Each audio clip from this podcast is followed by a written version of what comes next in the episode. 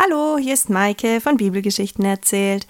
Ich freue mich, heute wieder mit dir auf Geschichtenreise zu gehen und wünsche dir gute Begegnungen. Viel Spaß! Es war ein heißer Tag. Die Sonne rollt sich langsam vom Horizont. Die Schatten der Olivenbäume werden immer kürzer. Die letzten Sonnenstrahlen tanzen auf dem Wasser und es ist ein Glitzern zu sehen. Ansonsten liegt er ruhig da, der See, glatt wie ein Spiegel. Der Abend bringt ein wenig Kühle mit sich. Alle atmen auf. Auf dem See ist kein Boot zu sehen. Es war zu heiß. Doch langsam sieht man immer mehr Fischer am Ufer des Sees. Sie richten ihre Boote, ihre Netze und machen sich bereit für die nächtliche Arbeit, wenn sie auf Fischzug gehen. Am Rande des Sees ist gerade eine kleine Gruppe von Männern angekommen. Es sind dreizehn. Sie tragen lange Kleidung, ihre Arme sind bedeckt ein Schutz gegen die Sonne, gegen die Hitze. Einige von ihnen tragen auch Kopfbedeckungen gegen die Hitze. Viele von ihnen tragen Bärte und sie haben dunkle, braun, schwarze Haare, lockig, dichtes Haar. Ihre Füße tragen Sandalen, alte Sandalen, sie sind schon weit gekommen.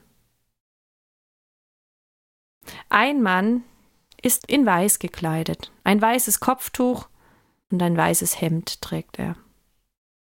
Er spricht mit seinen Freunden. Kommt, lasst uns ein Boot nehmen und hinüberfahren. Ich bin müde.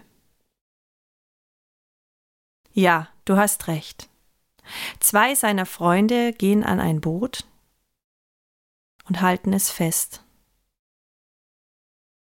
Der in weiß gekleidete Mann steigt als erstes ins Boot. Er hält sich am Rand des Bootes fest. Er steht mit den Füßen ein bisschen im Wasser, zieht ein Bein hinein in das Boot und das andere hinterher. Das Boot beginnt ein wenig zu schaukeln und breitbeinig läuft er am kleinen Mast vorbei in den hinteren Teil des Bootes, wo er sich einen Platz sucht, an dem er sich setzt. Es ist kein neues Boot. Es ist alt.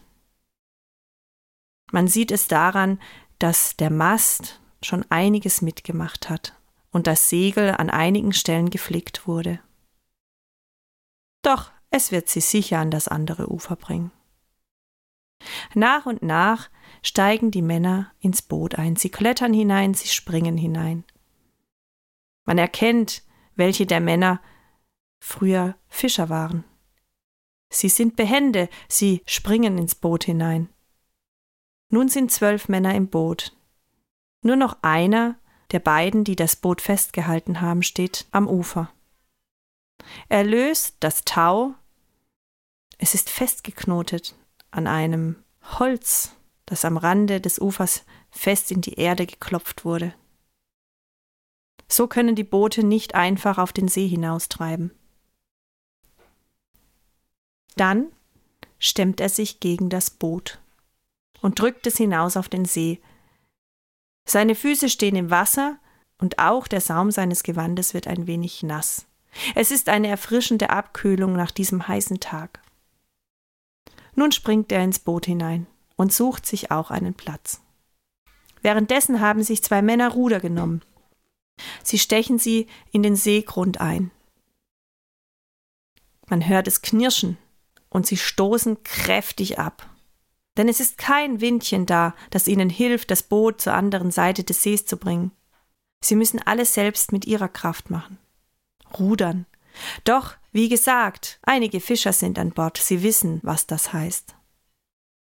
Das Boot nimmt langsam an Fahrt auf. Man hört nur das Einstechen der Ruder ins Wasser und das Plätschern des Wassers. Die Männer gehen ihren Gedanken nach. Es war ein langer Tag, ein heißer Tag. Es gab viele Begegnungen, viele Fragen, viele Worte, viele Dinge, die sie bewegt haben. Sie schauen auf den See. Glatt liegt er da vor ihnen. Noch ein ganz klein wenig glitzert er. Beeilt euch, vielleicht kommen wir noch am anderen Ufer an, wenn es dämmert. Ja, beeilt euch, ich habe Hunger. Ich auch, und ich freue mich auf mein Bett. Sie sind erschöpft, müde, hungrig und durstig. Sie gehen weiter ihren Gedanken nach. Jeder für sich, und man hört nur die Ruder, wie sie gleichmäßig, rhythmisch in das Wasser einstechen und herausgezogen werden. Ein beruhigendes Geräusch. Beeilt euch doch, mir knurrt der Magen. Ja, ist ja schon gut, es geht kein Wind. Oh, schau nur. Der Herr, eingerollt, wie eine Katze liegt er auf dem Kissen. Hinten im Boot. Ja, stimmt. Psst, seid leise, lasst ihn schlafen. Es war anstrengend. Er musste wieder viele Fragen beantworten. Jeder wollte etwas von ihm. Lasst ihn ruhen. Er hat es sich verdient. Ja, da hast du recht.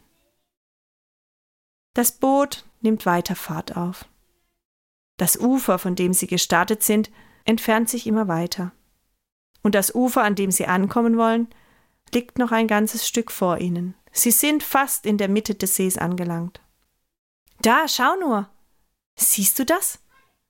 Das Segel, es hat sich ein wenig bewegt, es kommt Wind auf. Ja, du hast recht. Eine leichte Brise ist zu verspüren. Das tut gut an diesem Tag, der so heiß war. Vielleicht haben wir ja Glück und der Wind bläst uns hinüber. Da hast du recht. Nun auf, rudert schneller, wir stellen das Segel ein. Und das Segel ist an einer Stelle gerissen, und man sieht richtig, wie der Wind hineinfährt und man hört es flattern. Und die Männer freuen sich. Wenn der Wind kommt, geht es schneller. Sie müssen nur das Segel richtig einstellen und gut rudern. Und so machen sie es. Sie sind froh und guter Dinge, dass sie gleich am anderen Ufer sind und etwas essen können. Doch der Wind wird stärker. Nein, du musst es anders einstellen. Rudert schneller. Der Wind nimmt an Fahrt auf. Sie merken es auch, das Wasser, es klatscht an das Boot. Immer höher werden die Wellen. Ein paar Tropfen spritzen ins Boot hinein. Ein bisschen Abkühlung ist gar nicht übel. Ja, aber nun rudert ein bisschen schneller. Der Wind nimmt Fahrt auf. Und sie rudern, doch der Wind, tatsächlich, er wird immer stärker. Das Boot schaukelt wie eine kleine Nussschale auf dem Wasser. Hin und her wird es getrieben. Sie drehen sich im Kreis. Es fällt ihnen schwer, die Richtung zu halten, in die sie steuern wollen. Die Wellen werden immer höher, sie klatschen gegen das Boot. Und da eine große Welle geht über das Boot hinüber und macht die Männer nass. Sie erschrecken. Oh nein, schnell, macht! Wir sind ganz nass geworden, und die nächste Welle bricht über sie hinein. Langsam beginnen sie das Wasser auszuschöpfen, denn es hat sich schon viel im Bootsinneren gesammelt, und sie wollen nicht untergehen. Schnell schöpft Wasser, rudert, paddelt und stellt das Segel anders ein, das wird doch nichts, das bringt doch nichts. Sie müssen sich anschreien, denn der Wind ist mittlerweile so laut, dass sie sich kaum selbst verstehen. Und er nimmt immer weiter an Fahrt auf, und Panik ist zu sehen, Angst ist zu sehen in den Augen der Freunde. Sie schöpfen das Wasser, und so schnell wie sie es herausgeschöpft haben, so schnell kommt doppelt so viel wieder in das Boot hinein. Panik, Angst, jeder schreit jeden an. Mach schneller, mach doch, tu doch etwas. Wann sind wir endlich da? Wann hört dieser Sturm auf? Und der Meister, schau nur, er liegt da und schläft, als wäre nichts. Er kriegt von allem nichts mit. Das kann doch nicht wahr sein. Lass ihn doch. Nein. Und einer geht zu ihm hin. Er schüttelt an der Schulter des Mannes. Und dieser öffnet ganz langsam die Augen. Er blickt in erstaunte, panische, ängstliche Gesichter seiner Freunde. Er setzt sich langsam auf, er stellt die Füße ins Boot und merkt scheinbar noch nicht einmal, dass er bis zu den Knöcheln im Wasser steht. Er schaut seine Freunde an. Was tun sie da? Sie schöpfen Wasser und schöpfen und schauen und es ist eine Hektik zu verspüren. Meister, Meister, hilf uns doch, siehst du denn nicht, wir gehen unter, der Sturm und die Wellen. Und er nimmt seine Arme, streckt sie nach oben. Still, schweig, und noch ehe er es ausgesprochen hat, ist der Wind wie weggeblasen und das Wasser ist wieder glatt wie ein Spiegel. Und er schaut jeden Einzelnen nacheinander an. Schaut ihnen tief in die Augen. Sie sind verstört, sie haben Angst, sie, sie sind verwundert, was ist gerade passiert? Sie waren doch im Sturm und es ging um ihr Leben und jetzt ist, als wenn nie etwas gewesen wäre. Wo ist nur euer Glaube? Er setzt sich wieder hin, als wäre nie etwas gewesen. Und seine Freunde, sie, sie wissen nicht so recht, was sie tun sollen. Sie schöpfen das letzte Wasser aus dem Boot und sind noch ganz verwundert und sie wissen nicht, damit umzugehen. Und langsam beginnen sie miteinander zu tuscheln. Wer ist er? Was war das? Aber es war doch noch Sturm, ja, und jetzt ist alles wieder still. Wer ist unser Herr? Wer ist unser Meister? Wer ist dieser Jesus aus Nazareth, dem sogar der Wind und das Wasser gehorchen? Bye.